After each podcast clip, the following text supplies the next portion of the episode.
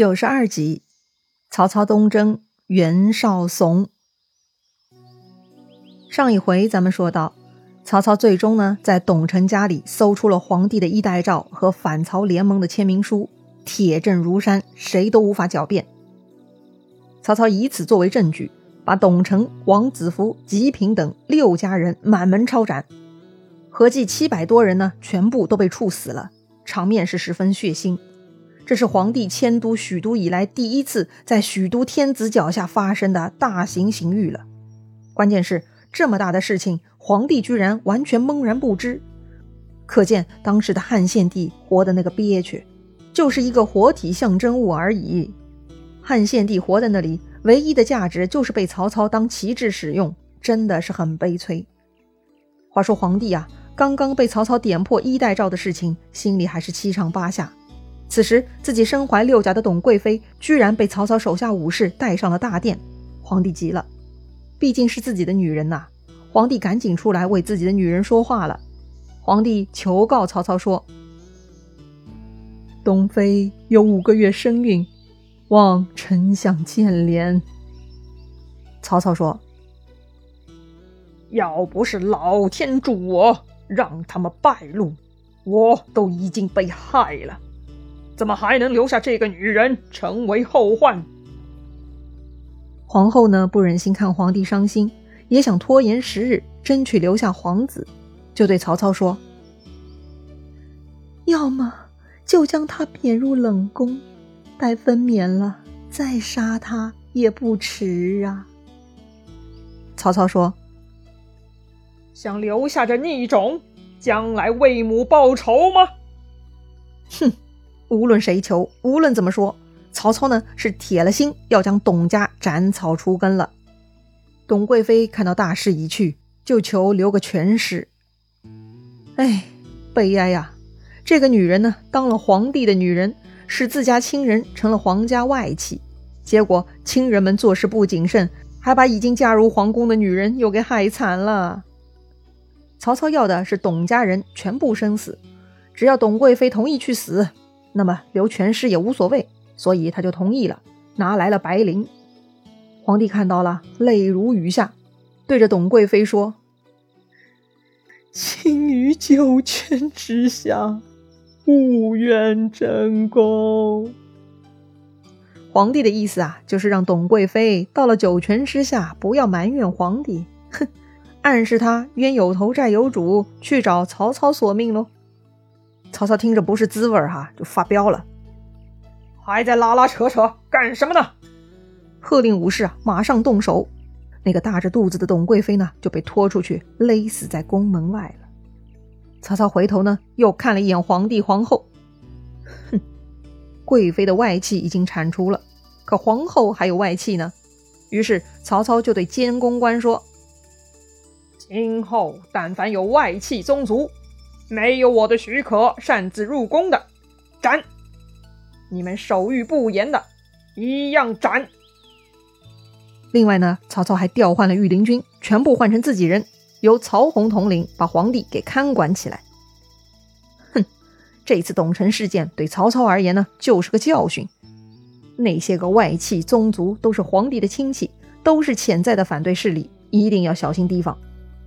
皇帝呢，本来就消息闭塞，权力微弱。如今曹操还断绝了他跟亲戚们的来往，这皇帝啊，几乎就像是被软禁了一样，可怜呐！哎，到这里呢，衣带诏事件算是做了个了断了。皇帝想摆脱曹操，又没有好办法，只能寻求亲戚的帮助。可是所托非人，这个悲催的董承呢，也不是真正能干大事儿的。虽然六年前皇帝颠沛流离，董承一路护驾。但当时呢，他也没有能力制衡李乐那些土匪，在安逸的临时草棚朝廷，也都是李乐这种混账土匪说了算。后来呢，遇到势力更强大的曹操，那就更不用说了。董承是越来越萎缩，到了许都呢，他就成了废物贵族一个了，要兵没兵，要权没权，要人也没人。但董承呢，还算是个忠君的，一向跟皇帝荣辱与共，尽了他外戚的本分。所以他后来拿到皇帝衣带诏呢，也是朝思暮想，一心一意想完成皇帝嘱托，也想为自己创立功业的。但是由于才智不及，董承的每一步呢都走得很迂腐，远不如当年积极谋划诛杀董卓的王允。这种极其机密的事情，找人家来商量，还不会采取保护措施，怕自己不够显眼似的。自己府里的管理呢也很混乱，出现偷人的贼奴，居然还姑息养奸。贼奴逃脱，董承呢也没有积极追查。吉平、王子服他们一个个的消失，也没有引起董承的注意。这个董承啊，从来都没有 Plan B。当然了，Plan A 也不是他想出来的。他只知道啊，大家要联盟，联盟书上呢还得签字画押。哼，也不知道这种签字画押有啥作用，无非就是约束自己人的手段而已，根本就是自缚手脚。最终呢，还成了要人性命的铁证。唉，悲哀呀！要说无论是合伙做生意，还是搭档做业务，都得睁大眼睛看看你的同伴呢，不要跟猪队友为伍，否则跌入万丈深渊都不知道是何时踏空的。对了，要说反曹小联盟呢，其实还有两条漏网之鱼呢，一个是西凉马腾，一个是徐州刘备。曹操消灭了在许都的那些货色呢，就开始考虑这最后两根钉子了。特别是刘备哈，这个家伙呀，早跟董承密谋要害自己了，自己还一度没有防备他，给他军马去了徐州。曹操在刘备身上算是栽了跟斗了，就像吞了一只苍蝇一样恶心。不过呢，也正是通过这件事情，令曹操彻底看清楚了刘备的真面目，也不算坏事儿。这刘备啊。表面温和，实则野心勃勃，而且擅长装柔弱、博同情，一副绿茶模样，着实可恶。所以曹操就想出兵收拾刘备、马腾了。曹操手下谋士程昱呢，就来劝曹操了。程昱啊，偏爱稳中求进哈，他觉得马腾跟刘备的情况不同，得用不同的策略。马腾在西凉，太远太荒凉，所以呢，不太有机会速取。而曹操并没有精力打持久战，毕竟眼前还有袁绍牵制着呢，所以马腾是不能打的，而是应该呀把他骗入京师，到时候再干掉他就容易多了。所以对马腾是不能翻脸的。而刘备呢，虽然比较小，但他会向袁绍求救啊。万一曹操去攻打徐州，这袁绍来侵犯许都，那就麻烦了。所以呢，现在刘备也打不得呀。虽然陈玉分析的入情入理哈。但此刻曹操对刘备恨的是牙痒痒，他还是很想去干掉这个刘大耳朵的。这个时候呢，郭嘉来了，他安慰曹操说呀：“这个袁绍性子慢又多疑，手下的谋士互相之间妒忌，袁绍的队伍根本就是绣花枕头一包草，不足为惧呀。所以呢，主公可以放开了去教训刘备，不用考虑这个破袁绍。”这郭嘉呀，完全就是怂恿的姿态了。曹操很高兴。还是奉孝之我呀！他立刻点兵二十万，分兵五路呢，去攻打徐州刘备了。要说刘备啊，他早就做好准备了，随时等待曹操杀过来，所以他一直派奸细混在许都，刺探曹操的动向。这回曹操决定带二十万大军来攻打许都，消息呢，第一时间就像插了翅膀一样飞到了刘备那里。刘备呢，就像陈玉分析的哈，他自然呢向袁绍求救了。于是刘备连夜给袁绍写信，让孙乾带着去找袁绍了。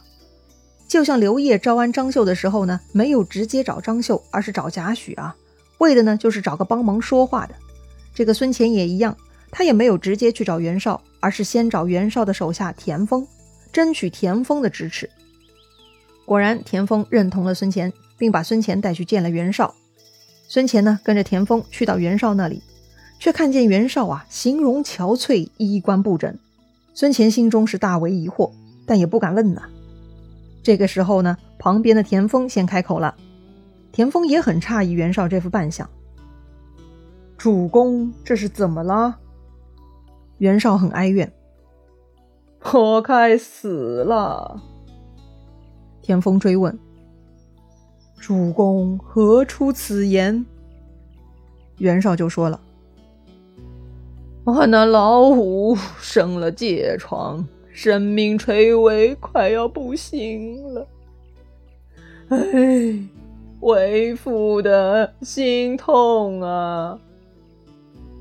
这袁绍说的老五呢，是指他的最小的儿子，特别可爱，深得袁绍喜爱。如今啊，这个宝贝生了大病，快不行了，袁绍就觉得天都快塌下来了，完全没有心思料理其他事情。其实袁绍的心情哈，作为现代人呢，我们是很容易理解的。所谓家庭工作平衡嘛，不能只顾工作不顾亲情啊。所以袁绍爱子心切也是 OK 的。但当时是大丈夫只求名垂千古、重事业轻私情的年代，袁绍这么做呢，就让周边所有人不能接受了。田丰觉得袁绍惆怅凋零，只为一个孩子，儿女私情缠身，不能做大事呀。所以田丰啊，必须要劝袁绍。田丰呢，不搭理袁绍的话，而是向袁绍报告了曹操的动向。如今曹操要去徐州，许都空虚，是天赐良机呀。直接杀入许都，上可以保天子，下可以救万民，那就大业可成了。袁绍听到这个消息啊，他一点都没有兴奋的意思，依旧是眼神黯淡。他觉得呀，自己心情不好，心中恍惚，此时出兵也不合适。田丰觉得好莫名啊，就问袁绍，他到底恍惚个啥呀？袁绍的意思啊，是小儿子是他的心头肉。如果心头肉有个三长两短，他袁绍会崩溃的。所以袁绍坚决不会发兵的。袁绍呢，还对孙乾说：“哈，你回去告诉玄德，我是发不了兵的。如果他撑不下去了，就到我这儿来，我自会容他。”田丰没想到啊，这么好的机会，十拿九稳呐。都不用跟曹操正面打仗，就可以直接拿下许都，迎奉皇帝，取代曹操，成为一国首脑。这比割据一方不是强上一百倍吗？除了取代皇帝这种大逆不道的做法，这就是掌握国家实际政权的最好的方式了。那是任何一个军阀梦寐以求的最高权位了。机会就在眼前，如假包换。这袁绍居然用这样的理由来拒绝把握天赐良机，这袁绍的脑子里是进大粪了吗？他到底还有什么志向和追求呢？如今天下未定，不是袁绍享受富贵在家逗孩子的时候啊！这袁绍这么扶不起，那咱们这些手下不就没有明天了？呜呼哀哉！失去这次机会，大事就再也无望了。田丰是痛心疾首，差点吐出一大口老血呀！好吧，袁绍是不肯出兵，既不出兵去许都牵制曹操，也不会派兵来徐州帮忙。那刘备该如何应对曹操大军呢？刘备只有五万军马，人家曹操有二十万，该如何抵挡呢？咱们下回再聊。如果你喜欢这个节目，请点击节目右上方分享给你的朋友哦。咱们明天再见啦！